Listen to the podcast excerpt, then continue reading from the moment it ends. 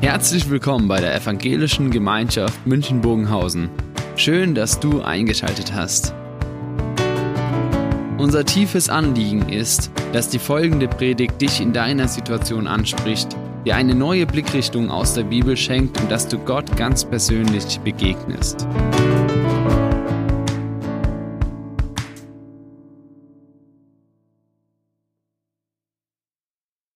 Ich weiß nicht, wie es euch gegangen ist, wenn ihr das Thema von dem heutigen Gottesdienst gelesen habt. Christiane war etwas ratlos, als er das gelesen hat und sagt, was soll man da machen? Ich bin ja froh, dass du nicht sagst, was soll man da erwarten. Ich möchte mit euch heute über eine Klammer der Weihnachtsgeschichte reden, die für uns weithin ausgeblendet wird und die eine unwahrscheinliche Brisanz in sich trägt. Und weniger jetzt eine Predigt in dem Sinn, einen Vers auszulegen, sondern eher in Form von dieser Bibelarbeit nochmal Hintergründe zu zeigen, um etwas von dieser Brisanz zu verstehen, aber auch von dieser genialen Schilderung, die Lukas uns berichtet. In dem ganzen Bericht von Lukas über das Weihnachtsgeschehen, da steht der Name Augustus am Anfang und am Ende steht der Name Jesus. Und die ganze Weihnachtsgeschichte, sie zeigt eine Entwicklung von Augustus hin zu Jesus. Und es kommt hier zu einer Wachablösung in der Weltherrschaft und in dem, wo die Machtfrage entschieden wird. Und nochmals die Texte. Der erste Text, Lukas 2, so, so haben wir das in Erinnerung. So wurde es ja auch vor einer, einer Woche gelesen. Es begab sich aber zu der Zeit, dass ein Gebot von dem Kaiser Augustus ausging. Das hören wir doch alle sehr vertraut. Keiner hat vor Augen, dass der Name Augustus gar nicht Augustus war, sondern dass es ein einzigartiger Titel ist, der auch keinem anderen Menschen mehr so verliehen worden ist. Man liest es nur, da war halt ein Kaiser Augustus und dann, dass alle Welt geschätzt würde, das war der Zensus, die Steuerschätzung. Und dann wird so beschrieben, und diese Schätzung war die allererste geschah in der Zeit, da Quirinius Landpfleger in Syrien war, Statthalter in Syrien. Und damit wird eine Zeit angegangen, die, dass hier diese Vorbereitung schon 20 Jahre gedauert haben. Also ein Mann, der Weltgeschichte in der Hand hatte, Weltgeschichte geprägt hat wie kaum ein anderer. Und dann endet unser Text mit diesem Vers. Und wenn ich jetzt gefragt hätte, wie ist der letzte Satz in der Weihnachtsgeschichte? Ich glaube, die, ein ganz großer Teil, ich würde es nicht sagen die allermeisten, aber ich glaube, ein großer Teil hätte gesagt, die Weihnachtsgeschichte endet mit dem Satz und die Hirten kehrten wieder um, priesen und lobten Gott für alles, was sie gesehen und gehört hatten, wie zu ihnen gesagt worden war. Ja, so, so endet die Weihnachtsgeschichte. Das ist aber nicht das Ende, weil dann fehlt was ganz Entscheidendes. Ich weiß nicht, ob euch das aufgefallen ist. In dem ganzen Bericht bis zu dem Zeitpunkt ist der Name von Jesus noch kein einziges Mal vorgekommen. Sondern in dem Nachsatz hier. Und als acht Tage um waren, das war die im mosaischen Gesetz vorgeschriebene Frist, innerhalb der dann der Säugling beschnitten wurde und damit bewusst eingegliedert ist, Teil des Gottesvolkes, Teil der Erwählung Gottes, Teil der Verheißung Gottes, Teil der Geschichte Gottes mit diesem Volk, wo es dann dieses Kind einer ist, der zugehörig ist in das Ganze, was alles sich damit verbindet, mit diesem Bund Gottes, den er mit seinem Volk geschlossen hat. Und so wird es bei Jesus beschrieben. Und als acht Tage um waren, und er beschnitten werden sollte. Das fand in Bethlehem statt, weil erst 40 Tage danach ging es nach Jerusalem. Und deshalb glaubt nicht dem Bild in der Kinderbibel, wo das dann so beschrieben wird in, in Jerusalem, sondern es wird dann danach genannt und als die Tage der Reinigung um waren, ging sie nach Jerusalem. Christiane Güth hat es vorhin gelesen. Das waren diese Tage der Reinigung, die 40 Tage gedauert haben. Die Beschneidung von Jesus stand in, fand in Jerusalem statt und da heißt es, und man gab ihm den Namen Jesus, welcher genannt war von dem Engel, ehe er Mutterleib empfangen war. Und damit wird ein Name am Ende der Weihnachtsgeschichte beschrieben, der von Gott selber gegeben wurde. Und dieser Name Jesus ist der Gegenentwurf zu Augustus. Das ist die Ablösung von Augustus. Und dieser Name Jesus, er beschreibt, Jesus ist Teil dieses göttlichen Volkes, er ist Teil der Verheißung Gottes, er ist derjenige, der jetzt von Gott die Macht übernimmt. Er ist Gott, der Allmächtige. Und wenn wir jetzt diese beiden Namen nochmals nehmen, Augustus und Jesus. Augustus, damals der mächtigste Mann der Welt. Bis zu ihm hat es immer einen Dreier-Triumphirat gegeben. Immer drei Leute, die zusammen mit dem römischen Senat das römische Reich geführt haben. Augustus war der Erste, der dieses Reich allein geführt hat. Und dieser Augustus, er trug Titel, die ihm vom römischen Senat verliehen worden sind, nämlich Kyrios, göttlicher Herrscher und Erlöser, Soter, Retter. Und damit hat man ihm göttliche Titel gegeben, wie es danach keiner mehr bekommen hat. Der stand am Anfang. Und dann heißt es, und dann kommt Jesus, Jesus, der Augustus genau diese Titel streitig macht und der diese Titel von Augustus in Frage stellt und der im letzten zeigt, dieser Augustus ist gar nicht in der Lage, diese Titel zu tragen. Und vielleicht habt ihr noch diese Botschaft der Engel im Ohr. Wir verkündigen euch große Freude. Wie heißt dann weiter?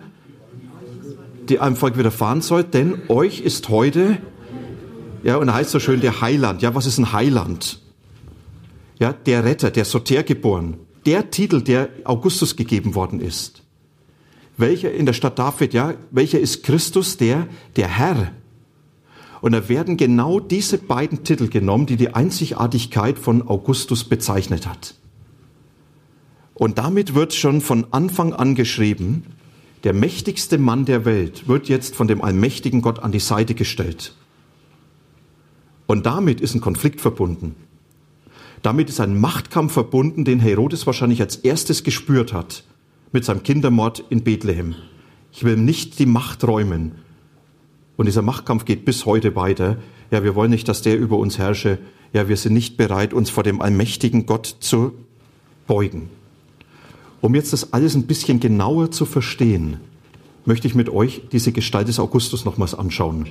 Und jetzt machen wir so ein bisschen Geschichtsunterricht, wo mal beschrieben wird, wie war das denn mit diesem Kaiser Augustus? Kaiser, den Titel hat es damals noch nicht gegeben, der hat sich abgeleitet von dem Cäsar. Den bekanntesten kennen wir aus Asterix und Obelix, nämlich Julius. Er war nur einer, der diesen Namen getragen hat. Also Cäsar war kein Ehrentitel, sondern es war ein Familienname. Ja, wie Ösen und Huber. Und davon hat man dann aus diesem Cäsar den Kaiser abgeleitet. Also Kaiser war nur ein Herrschertitel.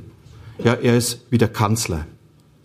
Anders Augustus, das war dieser Ehrentitel, der nur für Götter verwendet wurde bis dahin und der Augustus eigentlich auf die Stufe der Götter gehoben hat. Wie kam er dazu? Jetzt mal so ein bisschen Geschichte für euch. Genannt war er bei seiner Geburt 63 vor Christus als Gaius Octavian. Vielleicht hat manch einer schon mal Rom besucht. Man kann sein Geburtshaus dort noch besichtigen. Er ist in einer sehr wohlhabenden Familie aufgewachsen. Er war der Großneffe von Julius Caesar und es, was das Besondere war, er wurde von Julius Caesar erzogen, weil der Vater von Octavian früh gestorben ist und man hat ihn dann Caesar anvertraut. Caesar ist für ihn nicht nur Vater geworden, sondern auch politischer Ziehsohn. Er hat ihn dann, als Octavian 19 Jahre alt war, adoptiert und hat ihn später, das war im Jahr 44, zu seinem politischen Erben erklärt. Und das Ganze geprägt davon, dass Caesar erlebt hat, wie Octavian in einem Feldzug, in den er mitgenommen wurde, in, mit besonderen Mut, mit besonderen Heldentaten aufgefallen ist, aber auch mit einer unheimlich ausgeklügelten Strategie, wo man gemerkt hat, dieser Mann ist wahnsinnig begabt. Und dann hat Caesar festgelegt, er ist derjenige, der für mich Nachfolger werden soll. Und dann hat es etwas gegeben, was sich für uns heute unheimlich, ja fast schon beängstigend anhört. Er wurde, Entschuldigung, mit 21 Jahren Konsul in Rom. Das heißt, er war damals schon in der obersten Regierungsmannschaft und mit 22 wurde er Mitglied in Triumphirat. Das waren drei Leute, die das komplette römische Reich befehligt haben. Könnt ihr euch vorstellen, einen 22-jährigen EU-Kommissar, der über alles entscheidet? Also das muss schon jemand sein, der es richtig im Kreuz hat. Und jetzt war das römische Reich ja keine kleine Kiste. Und diese drei, einen davon kennen wir es noch, das ist Marcus Antonius, der über 20 Jahre älter war als Caesar. Und der dritte, einfach eine Nebenerscheinung, die kaum jemand kennt, Marcus Emilius Lepidus, völlig unbedeutend. Die beiden ersten haben das dann auch gemeinsam miteinander geschmissen. Marcus Antonius und Octavian haben sich das Reich aufgeteilt und sie haben verabredet, was ich sehr gut verstanden haben, Octavian übernimmt den westlichen Teil und Marcus Antonius den östlichen Teil des römischen Reiches. Und sie haben dort alles geplant. Von Politik über Feldzüge, über die Frage, wie wird das Reich gesichert, welche Erweiterungen kommen vor. Ja, das alles in diesem zarten Alter. Und dann kam es dazu, da beide sehr ehrgeizig waren, dass zwischen den beiden zunehmend eine Feindschaft entstanden ist. Am Anfang war es nur Konkurrent und dann war es eine erbitterte Feindschaft, die dazu geführt hat, dass sie 31 vor Christus gegeneinander gekämpft haben. Da hat Octavian über Markus gewonnen. Er ist dann ein Jahr später nach Ägypten gezogen. Markus hat sich da in Kleopatra verliebt. Und als er das Reich besiegt hat, Ägypten besiegt hat, ist, äh, ist Markus und Kleopatra in das Schwert gestürzt, haben sich selbst, haben Selbstmord begangen. Und damit war der Weg frei für Octavian als den Alleinherrscher in Rom. Und dann kam es zu ganz besonderen Dingen. Dann wird beschrieben, dass er zurückkam nach Rom und er hat den Schatz der Ptolemäer dabei gehabt. Die Ptolemäer, ja, das waren ein Herrschergeschlecht in Ägypten. Das war so die befehligende Gruppe in Ägypten. Und es war damals der größte bekannte Geldschatz, den es überhaupt gegeben hat. Und den hat sich Octavian als Kriegsbeute mitgenommen. Und mit dieser Kriegsbeute hat er in Rom alle Kriegskosten bezahlen können, hat den Soldaten den Sold bezahlt, was über Jahre hinweg nicht mehr passiert ist.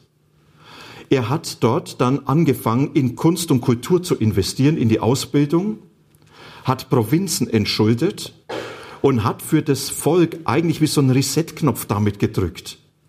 Wir sind nicht mehr in der Pflicht der Vergangenheit, sondern wir sind jetzt in der Lage, unser eigenes Leben wieder wie neu zu gestalten, neu zu finanzieren.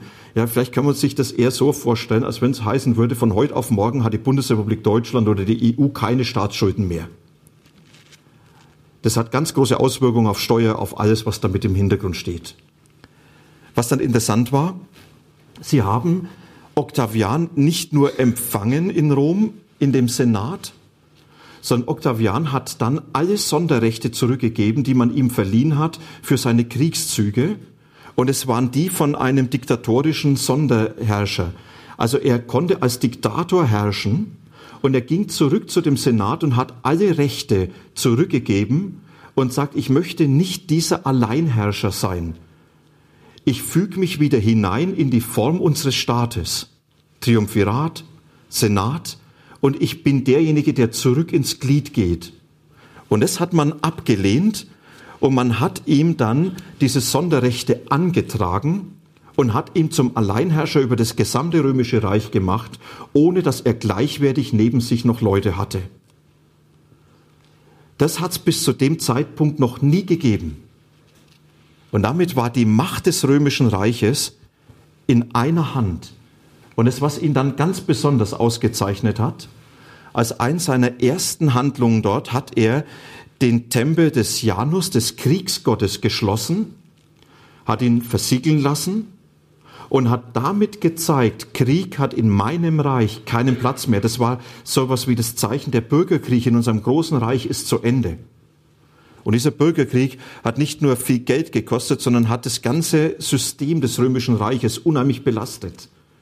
Hat dazu geführt gehabt, dass das Steuersystem nicht mehr fu äh, funktioniert hat, das Gerichtssystem nicht mehr richtig funktioniert hat, das öffentliche Leben verfallen ist, Werte, Ordnungen und eben auch die völlige Überein äh, Überschuldung des Staates. Und Octavian hat gesagt, ich möchte dem Volk jetzt Wohlstand, Sicherheit und Frieden bringen.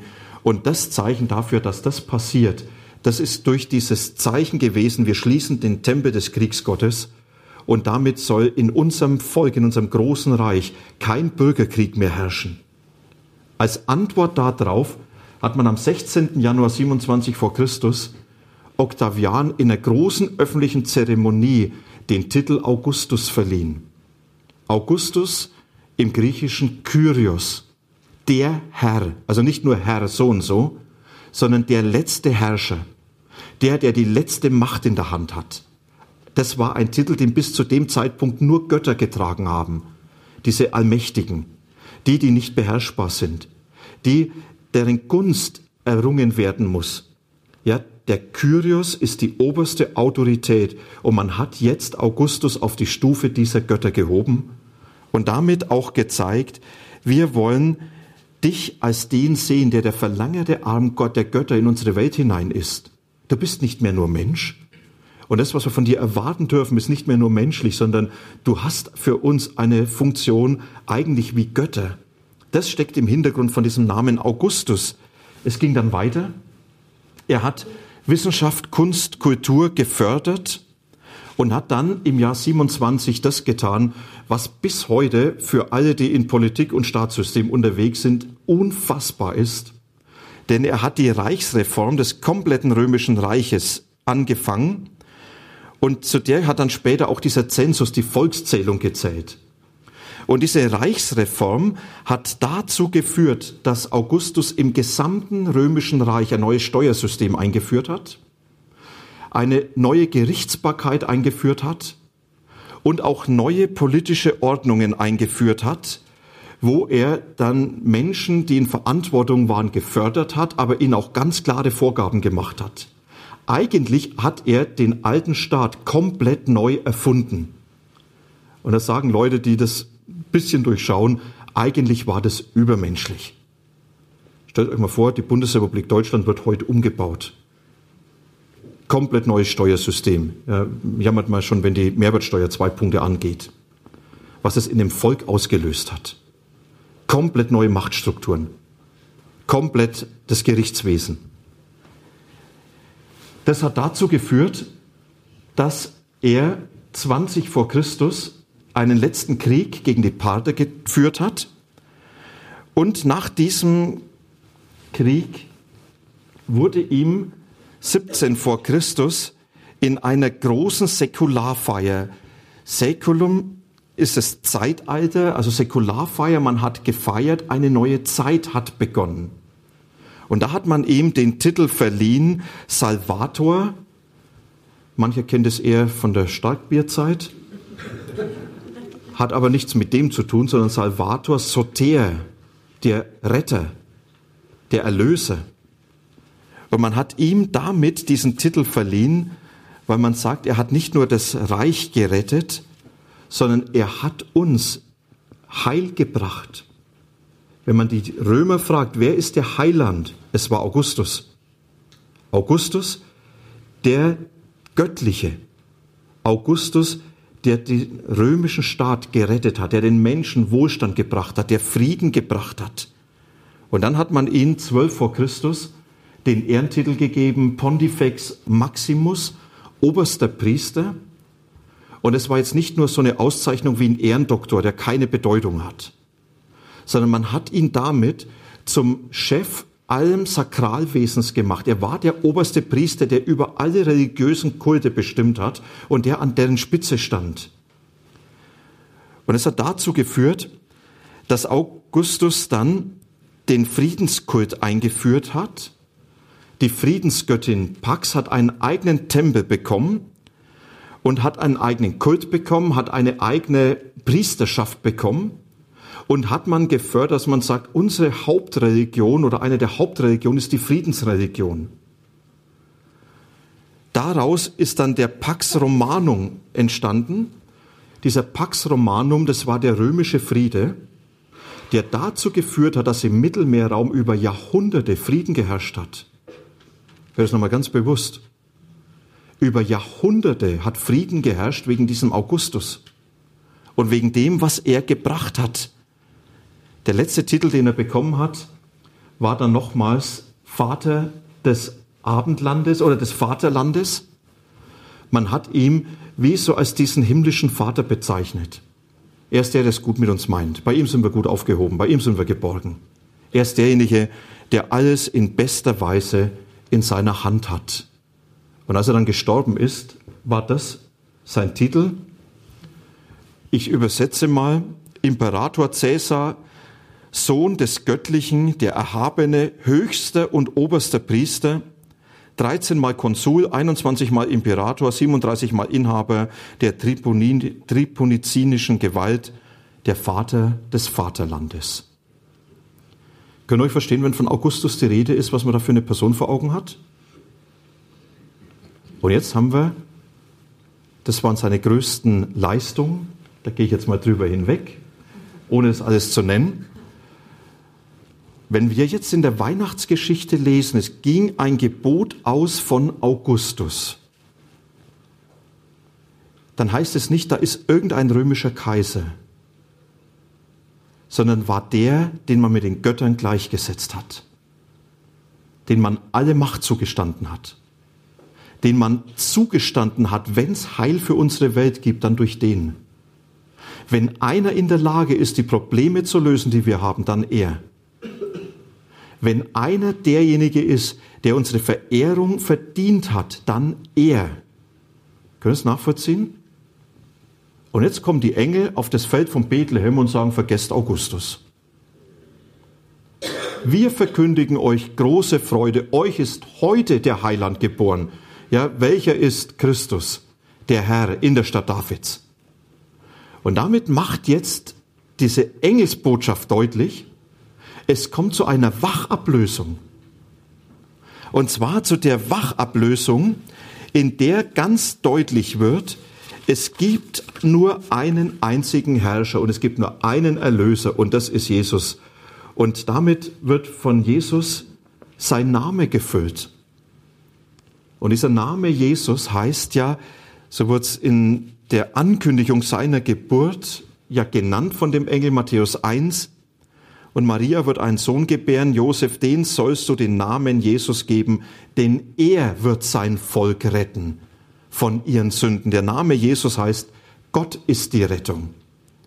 Oder anders übersetzt, der Herr hilft. Und damit wird der Blick weggelenkt von Augustus und hin auf Jesus. Und eine der Botschaften heißt, erwarte nicht von Menschen, was nur Gott geben kann. Erwarte nicht von Menschen, was nur Gott geben kann. Ich glaube, das ist eine Botschaft, die bis heute hochaktuell ist. Was erwartet man alles von Menschen? Heilvolle Zustände, geordnete Dinge, dass Menschen die Kontrolle haben, die Macht in der Hand haben, diese völlige Selbstlosigkeit. Ja, erwarte nicht von Menschen, was nur Gott geben kann, ich wäre fast geneigt, erwarte nicht von deinem Ehepartner, was nur Gott geben kann. Erwarte es auch nicht von deinem Kollegen. Erwarte es auch nicht von denen, die in Berlin regieren.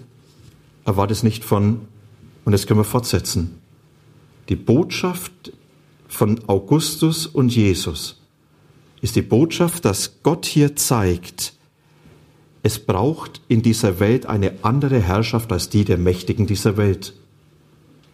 Und der, der die Macht in der Hand hat, ist der, der regiert im Namen des Herrn, nämlich Jesus. Und wenn wir jetzt das nochmals für uns herunterbrechen, wenn Jesus diese zwei Titel zugesprochen wurden, als Retter und als der Kyrios, der allmächtige Herrscher, dann wird hier von Jesus schon ausgesagt, er ist derjenige, der Heil in diese Welt hineinbringt, was ein Mensch niemals schaffen kann. Es gibt die Frage nach Heil in unserer Welt, die sich an vielen, vielen Stellen immer wieder neu stellt. Gerade dort, wo das ganze Unheil über Menschen hereinbricht, wo Menschen das so erleben, vieles ist kaputt in unserer Welt, in unserem Leben. Und dann die Frage gestellt wird, was muss passieren, dass heilvolle Zustände kommen? Was muss passieren, dass Frieden in unserer Welt herrscht? Eine Frage, die ganz stark gestellt wird zurzeit. Was muss passieren, dass im Nahen Osten Frieden herrscht? Was muss passieren, dass diese schreckliche Ungerechtigkeit, die an vielen Orten herrscht, überwunden wird? Was muss passieren, dass Terrorbedrohung aufhört? Wisst ihr, man schaut ganz schnell auf Menschen und sagt, ja, die sollen's richten, die sollen's richten und die sollen's richten. Wenn ich die Weihnachtsgeschichte ernst nehme, dann sagt Gott in diesem von Augustus zu Jesus, Menschen sind nicht in der Lage, die letzten Heilsbringer für diese Welt zu sein. Und wenn Menschen das beanspruchen oder wenn Menschen das zugesprochen wird, sind Menschen immer überfordert. Dann wird es immer scheitern. Ich bin auf einen Satz gestoßen von dem kolumbianischen Priester, Philosophen Davila. Er hat den Satz geprägt, die menschliche Natur ist nicht das Ergebnis der Gesellschaft, sondern ihre Ursache. Die menschliche Natur ist nicht das Ergebnis der Gesellschaft, sondern ihre Ursache.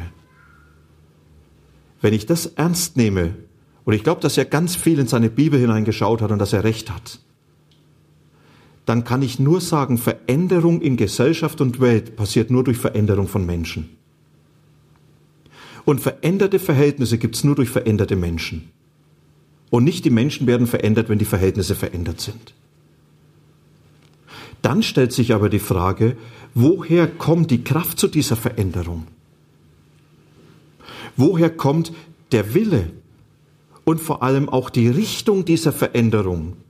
Dass es nicht am Ende wieder mein Vorteil sein muss, sondern dass es so ist, dass es wirklich dem dient, wie Gott es sich gedacht hat, dass es wirklich heilvoll ist, zum Guten ist. Und dann bin ich unausweichlich bei Jesus. Die Menschen brauchen einen Erlöser, der Menschen erlöst aus ihrer Selbstbezogenheit, aus ihrer Vergöttlichung von ihren eigenen Dingen und der sie wieder ganz neu in Beziehung zu Gott bringt, zu ihrem Schöpfer bringt der sie befreit von dem Drehen um sich selber, befreit von der verkrümmten Sicht auf ihr Leben und dadurch befähigt, dass Neues in dieser Welt wird. Der Soter in der Weihnachtsgeschichte heißt, es wird nie ein Mensch geben, der diese Welt so verändert, dass sich zum Guten alles entwickelt. Dazu braucht es den Erlöser, nämlich den, der von Gott gekommen ist. Dazu braucht es Jesus. Und damit wird Augustus diese Rolle abgesprochen. Und dasselbe auch mit dem Kyrios, ja, der Herr. Da wird im letzten von dem Kind in der Krippe, von den Engeln gesagt, das ist der Weltherrscher. Bei dem liegt die Macht in der Hand. Und er ist der, der alle Macht hat. Augustus hatte wahnsinnig viel Macht. Aber über die Natur, über den Tod, über den Beginn des Lebens, da war er genauso blank wie wir alle. Und jetzt betritt mit Jesus der allmächtige Gott diese Welt. Damals noch ganz klein. Und er hat dann gezeigt, ich bin der, der am Ende sagt, mir ist gegeben alle Macht im Himmel und auf der Erde. Es gibt Dinge, die werdet ihr Menschen nie beherrschen. Ich habe es in der Hand. Alles folgt meinem Willen. Alles läuft auf mich zu. Ich bin der, der am Anfang und am Ende steht.